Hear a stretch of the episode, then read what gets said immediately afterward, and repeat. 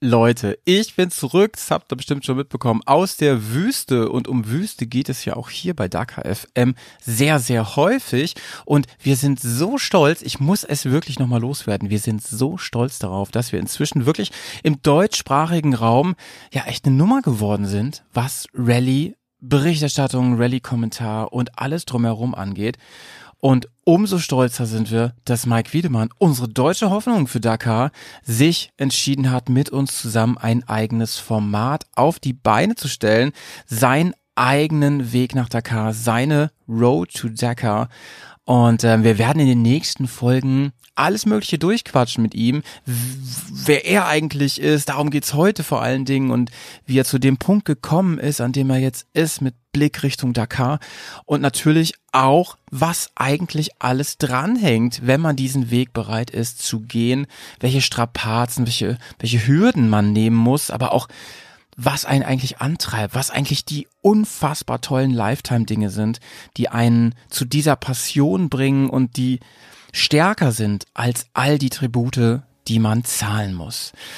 Tja, und weil wir so stolz sind, dann kann ich auch das hier noch kurz voller Stolz erzählen, denn wir haben mit Dirty Rocks einen Darker FM Kalender herausgebracht. Also das Teil ist, also es ist wirklich, ihr wisst ja, wenn Leute äh, ein neues Baby haben, dann wird das auch voller Stolz überall rumgezeigt und das mache ich eigentlich, also nichts anderes mache ich eigentlich an dieser Stelle, denn Mann, ich bin und wir von Dirty Rock sind so stolz darauf. Der Grissi hat sich Nächte um die Ohren geschlagen, um das alles zusammenzustellen, um die Fotos mit Lizenzen und Rechten und so ähm, klar zu machen und wir haben es geschafft. Also ähm, ich gebe euch mal einfach die Main Facts, damit ihr ungefähr wisst, was da auf euch zukommt. Es gibt im Prinzip zwei Formate. Man kann wählen, entweder ist es das, das äh, A3-Ding, äh, das heißt so roundabout 42 Zentimeter mal 30 Zentimeter. Das könnt ihr euch selbst aufs kleine Klo noch hängen und immer während ihr ähm, wichtige ähm, Geschäfte erledigt, ein bisschen äh, von den Dünen träumen. Ähm, und es gibt auch den ganz großen Kalender in 70 mal 50. Ähm, alles natürlich in wirklich feinster Qualität. Wir haben 250 GSM matt gestrichenes Papier. Das sieht einfach nur krass edel aus und sorgt übrigens auch für eine hervorragende Bildqualität, aber natürlich auch Langlebigkeit. Ihr müsst den ja nicht wegschmeißen nach einem Jahr. Die Bilder sind für die Ewigkeit ganz wunderbar. Und das Ganze wird von so einer echt auch hochwertigen Spiralbindung zusammengehalten. Das war mir besonders wichtig, damit es erstens irgendwie ähm, modern aussieht, aber damit man es auch gut umblättern kann und auch wenn man es irgendwie das zwanzigste Mal umblättert, das Ding immer noch fein aussieht. Äh, und dann haben wir uns noch überlegt, ja, ich also für dafür, dass wir so ein kleiner Laden sind, sind so Optionen, sind ja, machen das Ding ja immer ein bisschen komplizierter und teurer. Aber ey, wir haben gesagt, wir wollen das Ding in zwei Farben rausbringen. Und zwar einmal in so einer ähm, klaren ähm, weißen Hintergrundfarbe, also schön clean das Ganze und einmal in einer dunklen Dark, in einer schwarzen, in einem, einem schwarzen äh, Farbton. Ähm, das kann man sich überlegen, was passt besser in mein Zuhause. Also möchte ich lieber einen, einen dunklen Kalender haben, einen hellen Kalender. Die Bilder sind die gleiche und die Qualität ist auch die gleiche, aber es wirkt irgendwie nochmal alles ein bisschen anders. Ich werde mir einfach beide holen, habe ich mir so überlegt. Ähm, und ihr könnt das Ding jetzt bestellen schon. Es wird Ende November werden die Dinge ausgeliefert. Wir müssen ein bisschen gucken, wie viele Bestellungen kommen jetzt zusammen, denn ähm, das, das, wir können natürlich nicht on demand sagen, hier mal eindrucken, hier mal eindrucken und so. Das hat ganz schön viel Aufwand und so. Wir gehen damit auch ein gewisses Risiko ein, aber wir glauben einfach an dieses Ding. Und es ist übrigens auch ein ganz, ganz tolles Geschenk, was man seinen lieben Motorsportbegeisterten äh, Abenteurern oder allen, die man einfach gerne mag, schenken kann. Und ihr unterstützt damit natürlich nicht nur den Bergcast, sondern auch Dirty Rocks, unseren kleinen Shop, den wir die letzten Jahre versuchen aufzubauen. Die Bilder selbst übrigens, die Bilder selbst, das sind alles professionelle, professionell geschossene Bilder von den Leuten, die hier schon zu hören waren bei Dakar FM, beziehungsweise ähm, die vielleicht in Zukunft zu hören sein werden mit denen wir schon länger in Kontakt stehen. Und es sind Leute aus der Rallye-Branche, teilweise eben auch Rennfahrer, Rallyefahrer, die ähm, vielleicht auf dem Sprungbrett nach ganz oben sind. Ja, also ich denke, ihr wisst, wen ich da so eventuell im Hinterkopf alles habe.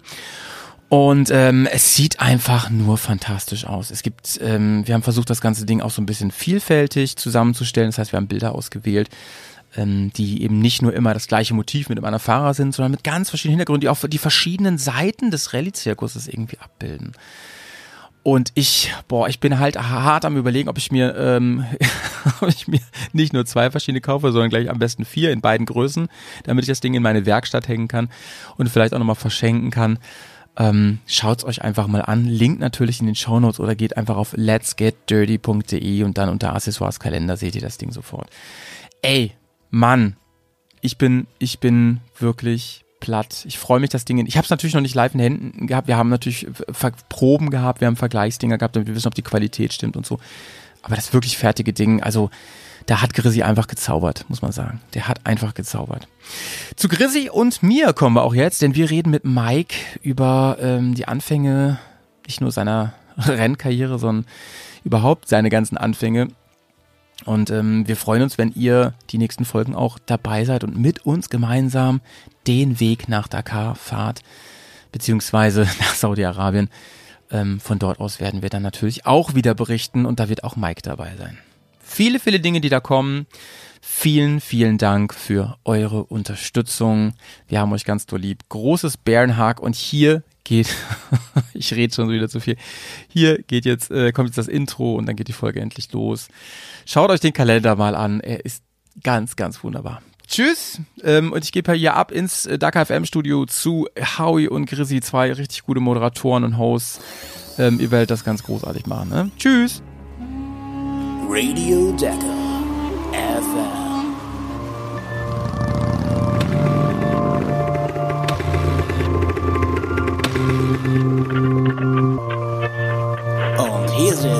Howie und Chris.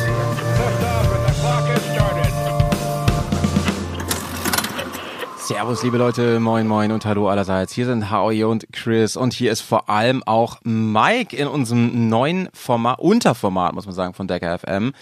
Ey, ich war selten so aufgeregt, weil das ist für uns was Neues, was wir machen. Und ich muss ehrlich sagen, ich freue mich schon, das Ding anzuhören, weil das genau mein Thema ist und ich mich freue, dass wir alle mitgenommen werden in die Vorbereitung für die echte Rallye Dakar und wir erfahren dürfen, wie das eigentlich so ist, was man, an was man alles denken muss, wo man überall äh, Energie reinstecken muss und wie hoch eigentlich die Erfolgschancen sind, am Ziel anzukommen. Mann, Grissi, alles klar bei dir? Ey, alles klar. Ich ähm, habe es mir gerade schon verkniffen zu sagen, das ist mal wieder eine ganz besondere Folge. Ja, stimmt. Wenn es eine ganz besondere Folge ist, ne? Sprich für unser Podcast. Wie immer bei Dakar FM. Wahnsinn aber ich finde das auch, ich, ich freue mich sehr drauf und ähm, ja, Mike war schon ein paar Mal zu Gast jetzt bei uns im, im Podcast und ja. da ist dann so die, die Idee entstanden, dass wir das mal komplett begleiten. Und ähm, Leute, wenn ihr das nicht selber macht, äh, Dakar fahren, näher an diesen Weg, was muss ich alles tun, da hinzukommen und da mitzufahren, was muss ne? ich können und so, wenn ihr ja. das vor, also näher als jetzt kommt ihr da auch so dann äh, nicht, nicht mehr ran.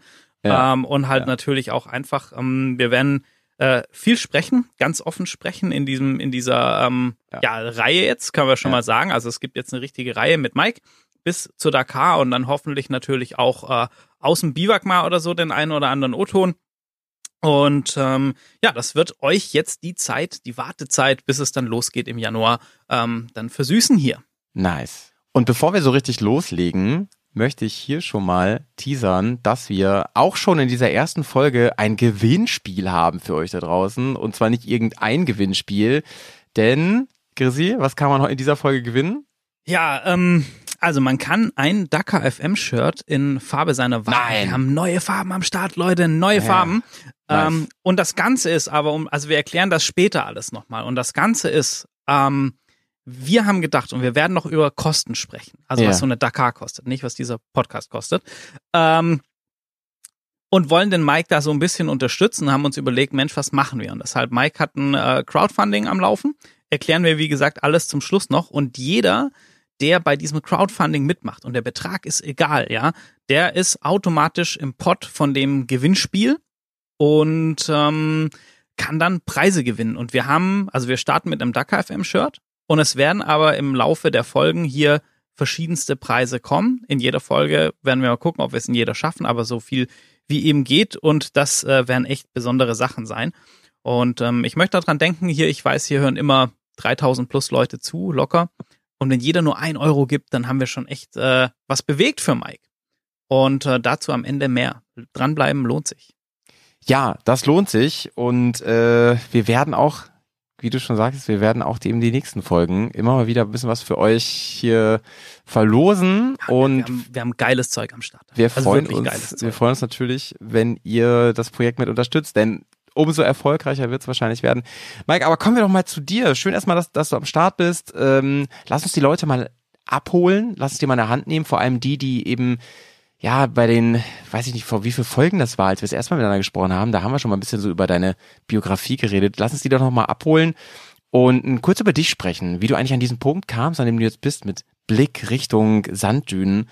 Ähm, Mike, du bist ja eigentlich, ich darf das sagen, weil ich auch äh, ein Dorfkind bin, du bist eigentlich ein Landei, ne?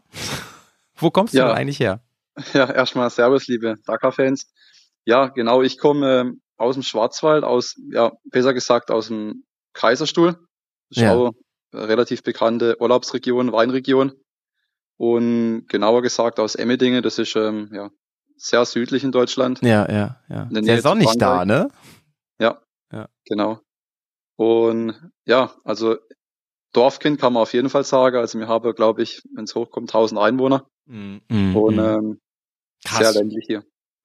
Ähm, jetzt, ich habe durch meinen äh, Nebenjob als äh, Enduro-Instructor immer wieder mit Leuten zu tun, die äh, aus Baden-Württemberg kommen und die sagen mir immer, die Gesetzeslage, um dort Offroad zu fahren, ist sehr streng, das ist sehr schwierig. Wie kamst du denn mit deinem Moped ins Gelände?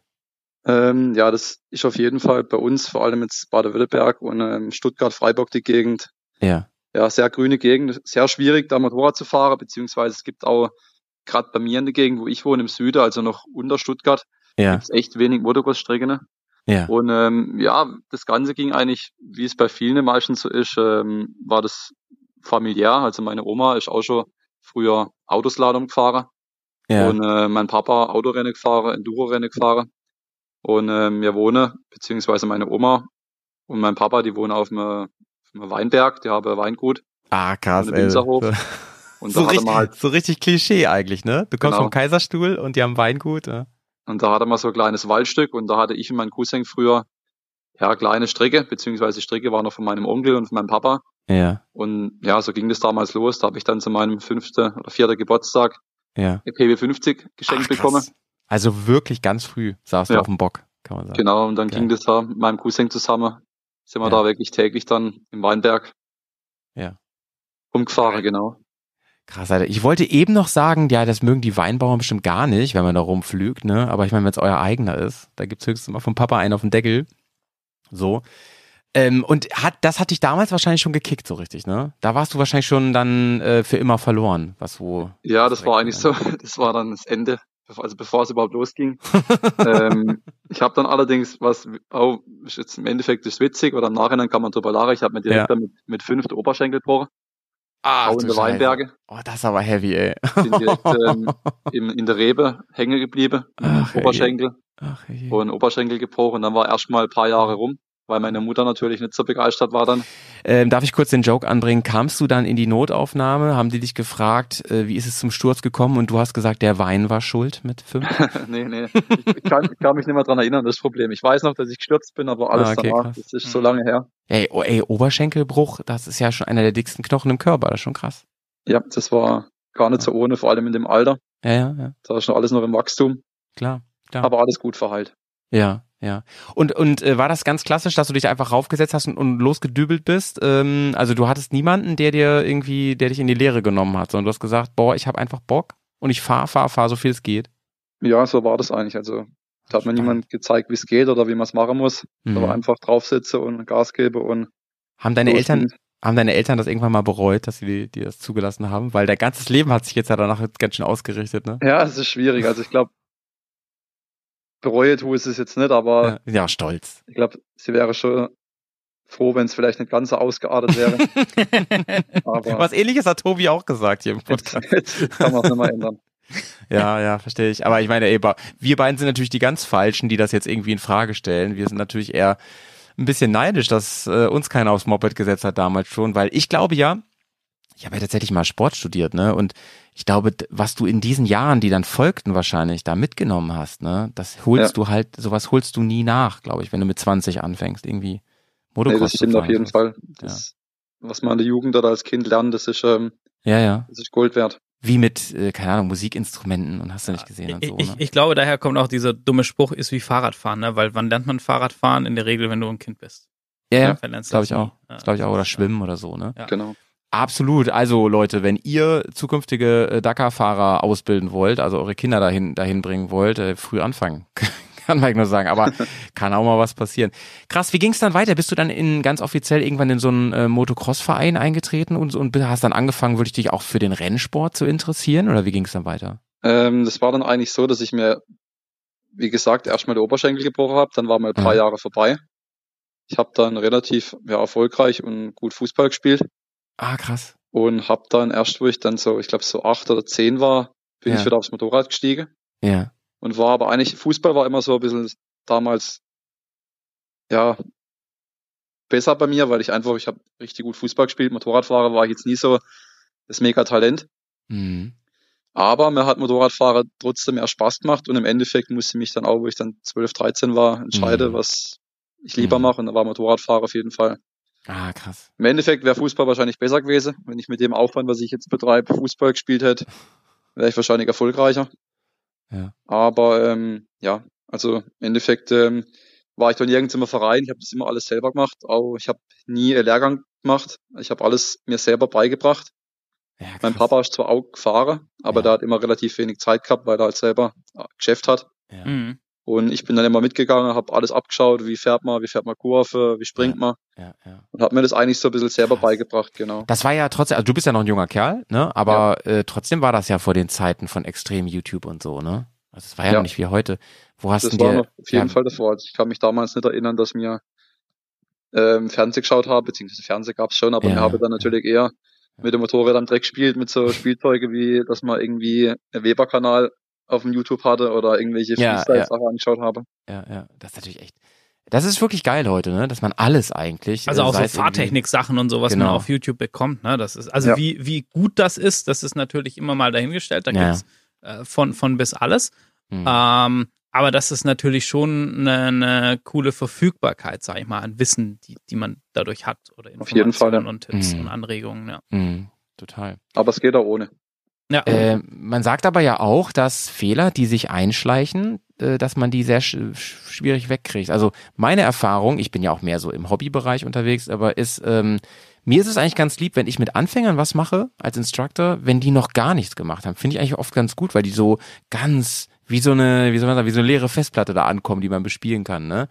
Ja, ähm, das sage ich, sage ich auch. Also ich ja. gebe auch ab und zu Lehrgänge. Ja. Und ich mache lieber Lehrgänge mit wirklich Anfänger, mhm. weil da kann ich einfach noch mehr beibringen und die wissen mhm. noch nicht so viel, wie welche, mhm. wo schon Motocross fahren. Mhm. Die habe dann immer, die waren dann schon bei mehrere Lehrgänge, dann sagt jeder was anderes und mhm. ja. Ist ja äh, gerade auch so ein Thema einfach, ähm, merke ich selber, ne, mit verschiedenen Leuten, die man spricht. Ähm, das Thema, ja, fahre ich jetzt im Sitzen oder im Stehen, das gerade auch wieder so gefühlt mehr in der Diskussion, dass es wieder mehr dahin geht, ja, mehr im Sitzen oder so, auch stark trainerabhängig und all solche Sachen. Ne? Das ist ja. Irgendwann muss man ja auch mal, sage ich so, seine Linie, seinen Stil finden, wo er sagt, der funktioniert für mich so und ähm, so fahre ich jetzt eben. Sieht man ja auch ja. bei den beiden, also wenn man sich die Profis anguckt, da fährt jeder so ein bisschen anders auch. Ja, ja, ja.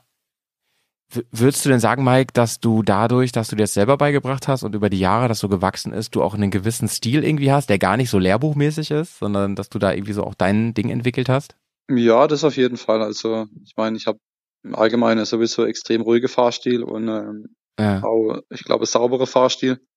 Ja. Aber das liegt auch ein bisschen in meiner Art, glaube ich, weil ich jetzt auch jemand bin, wo ruhig ist und wo ja. Ja, also, also, aber im Endeffekt, ähm, ja, klar, ich habe jetzt da nicht irgendwie mir irgendwie was angelernt, was mir irgendjemand beigebracht hat. Also das war alles ja. dann ja.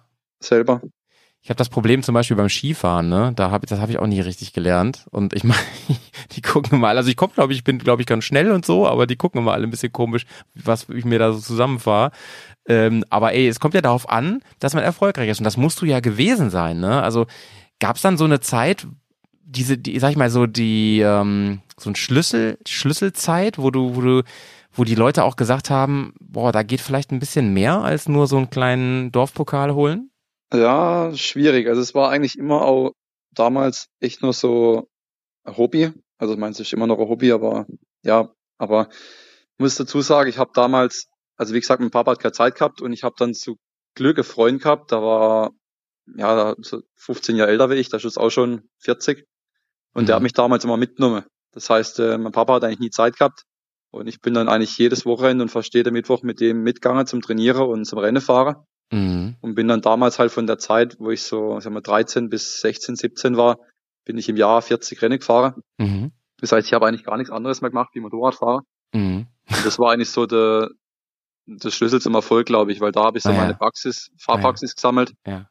die Erfahrung gesammelt. Ich bin extrem viel Rennen gefahren und mhm. ähm, bin auch wirklich querbeet alles gefahren, was es gibt. Also ich bin mhm. ähm, Enduro EM gefahren, Enduro mhm. WM, Six Days, ich bin Motocross-Rennen gefahren, ich bin mhm. Erzberg-Fahrer. Also ich bin eigentlich, ich habe mich nie auf irgendwas versteift so. Ja. Motocross oder Enduro, das war vielleicht auch im Nachhinein ein Fehler, weil ja. normalerweise sage ich immer, du musst entweder Trail-Fahrer, Motocross-Fahrer oder Enduro-Fahrer, wenn du irgendwo erfolgreich werden willst. Okay. Aber okay. ich habe immer so ein bisschen alles versucht. Ich habe dann lang, also lang geschaut, was mir am meisten Spaß macht. Ja. Und im Endeffekt habe ich nirgends so richtig, äh, ja, es war alles cool, aber alles nicht so perfekt. Und im Endeffekt bin ich dann beim, beim Rallye-Fahrer gelandet, weil das ist so das, wo du, ja. wo du alles brauchst. Du brauchst Ausdauer, ja. du brauchst Schnelligkeit, du brauchst äh, Technik. Ey, und, und das kam dann alles so. Man kann ja sagen, was man genau. will, die, die, die Abenteuerschraube ist da halt, halt auf Anschlag einfach, oder? Beim Rallye-Fahren. Ja, das ist halt. Auf jeden Fall. Weil wenn du, wenn du jetzt so Wettbewerb äh, Motocross fährst und so, da hast du dann ja wahrscheinlich so Rennwochenenden und sowas. Aber Rallye, es geht ja dann eben schnell mal eine Woche oder zumindest einige Tage am Stück mit Biwak, mit dem ganzen Stress drumherum, der da auch noch zugehört und so. Ey, da braucht man aber schon viel Support, ne? Hattest du den immer über die ganzen Jahre? So, familiär oder hattest du noch Leute, die dich da irgendwie supporten? Kamst du schnell an Sponsoren ran, die dich unterstützt haben? ist ja auch ein teures Hobby, sag ich mal. Ich glaube, also bevor ich zum, zur Unterstützung komme, muss ich nochmal zurückgehen. Also das eigentlich ja. das ganze Dakar-Thema, das ging eigentlich schon damals relativ früh los, wo ich vier oder fünf war. Ja. Saß ich mit meinem Papa im Fernsehen, habe damals Eurosport geschaut und da ja, kann geil. ich mich gut daran erinnern, dass Dakar, das war damals so wirklich, das habe ich gesehen im Fernsehen, war sofort beeindruckt. Ey, damals war, konnte man das noch besser gucken als heute, fand ich, ne? Ja, es war viel einfacher, daran zu kommen. Ja. Einiges mehr im Fernsehen. Ja, ja, ja. Es gab damals auch noch ein paar deutsche Starter und da war das ein bisschen populärer. Ja, das Coole genau. ist, Mike, um, wenn ich da kurz reingrätsche, das ist jetzt sehr schön, dass du die Erinnerung teilst, weil genauso hat meine äh, Begeisterung für die Dakar und dieses ganze Rallye-Fahren-Thema noch weit bevor ich überhaupt jemals auf dem Motorrad gesessen bin, angefangen. Ja. Weil, wisst ihr, woran ich mich noch erinnere, als ich das damals geguckt habe? Ich habe es auch geguckt mit meinem Dad zusammen. Bei Eurosport war das so, zumindest bei uns, äh, bei unserem Empfang, da war immer Denk Englisch und Deutsch übereinander als Tonspur. Kennt ihr das noch? Das ja, ich glaube, das äh, es gibt's ja jetzt immer noch. Also ich schaue jetzt noch, wenn ich abends am Fernseher sitze, schaue ich immer noch Eurosport, kann man eingeben auf YouTube. Ja. ja, AK 1998 Ach, oder geil, 2000. Geil, geil. Eurosport, und da gibt's alle, da kannst du alles anschauen. Ja, geil. Und mein Vater meinte immer so, ja, du musst dich halt voll konzentrieren auf die deutsche Ton Tonspur, dann geht das auch und so, ne? Es war voll crazy irgendwie, ne? Ja. Dass es so international war. Ähm, ja, schade, nee. dass das nicht mehr gibt. Soll, können wir auch nochmal zum Thema machen, irgendwie dieses, wenn, wenn, bevor es losgeht, dann, wie kann man das eigentlich gut verfolgen, außer diesem Podcast hier, was da so alles passiert. Ähm, ja. ja, dann aber nochmal die Frage, wie hast du das denn über die Jahre hingekriegt bis zu dem Punkt jetzt mit dem Support? Wie hat sich das entwickelt? Wie schwer war das auch? Boah, ich glaube, zum Nachhinein betrachtet war das Wichtigste schon immer, dass man quasi, also was bei mir immer war, im Fahrerlager musst du ja wirklich gucken, dass du offen zu den Leuten bist, du musst mit den Leuten reden, du musst ähm, mit den Sponsoren gut umgehen können. Also das war eigentlich immer so, glaube ich, das Wichtigste jetzt im Nachhinein. Ja. Und dann natürlich auch Kontakte knüpfen. Das war so mein bisschen mein, ich will jetzt nicht sagen Vorteil, aber ähm, das habe ich ähm, immer relativ gut gemacht. Ich habe äh, mit den Leuten geredet. Ich bin auf die Leute zugegangen. Ich habe viele Leute kennen von früher. Also quasi, ich habe, wo ich jung war, wie jetzt zum Beispiel Eurosport, ich habe damals alles verfolgt, Enduro WM, Enduro DM, wo ich jung war. Mhm, mhm, hab geschaut, wer fährt da vorne mit, was gibt's für Leute, wo in der Presse sind und so. Und ich habe halt wirklich jeden gekannt. Also, also Netzwerk. jetzt noch die Ergebnisliste aufrufen ja, von ja. 1998 und kenne da alle Fahrer. Auf jeden Fall war da mein großes Glück oder mein der springende Punkt, wo es dann losging, war der Peter Meyer. Das ist, ähm, der war, ich glaube, er war Chefredakteur beim Motorradmagazin. Ja. Und ähm, ist früher auch selber Motocross-WM gefahren auf Honda und war sehr guter Motocross-Fahrer. Und ja. den habe ich damals kennengelernt in Schifflands beim GCC. Ja. 2015, 14, 16 sowas. Ja. Zudem habe ich damals gesagt, ähm, also den habe ich mal gefragt, ich wusste, er hat viele Kontakte, der ja. ist Redakteur, der ist selber schon gut gefahren. Mhm. Und der hatte dann quasi zu mir gesagt, also ich habe ihm gesagt, du, ich möchte Dakar-Fahrer, was hältst du von der Idee? War ganz offen und ehrlich und das war eigentlich so der erste und einzigste, wo das wirklich ernst genommen hat. Mhm. mhm. Und ähm, der hat sofort gesagt, das kriegen wir hin, da suchen wir Sponsoren und ich helfe dir und ähm, das war so der springende Punkt. Ich erinnere der mich. Der hat natürlich ja, dann sorry. Kontakte gehabt überall hin. Also ja. der hat Kontakt zu Motorex, zu Michelin, zu Alpine Star. Mhm. Ah, okay, okay. War das, das dann das für dich auch so ein bisschen ein Startschuss? Weil klar, jetzt, ich meine, ähm, wenn ich mir jetzt vorstelle, ich würde irgendwie hingehen zum, zu meinen Bekannten und so sagen, ey, ich, ich, will, ich will Dakar fahren, dann würde ich sagen, ja, Chris, wissen wir schon, alles gut. Und, und aber so ernst nehmen, das, was du gerade gesagt hast, dass der dich ernst genommen hat. Würdest du sagen, das war auch schon dann wirklich so für dich so, so eine Initialzündung, das Projekt nochmal mehr anzugehen und zu sagen, okay, das ist machbar, ich habe hier Leute, die mir helfen, da hinzukommen? Auf jeden Fall. Also ich bin, ich meine, ich bin davor schon zwei Rallys gefahren, bevor das überhaupt war mit dem Peter Meyer. Und ähm, habe die Rallys auch selber finanziert damals. Mhm. Mit meinem Azubi-Gehalt von, von Mercedes damals noch.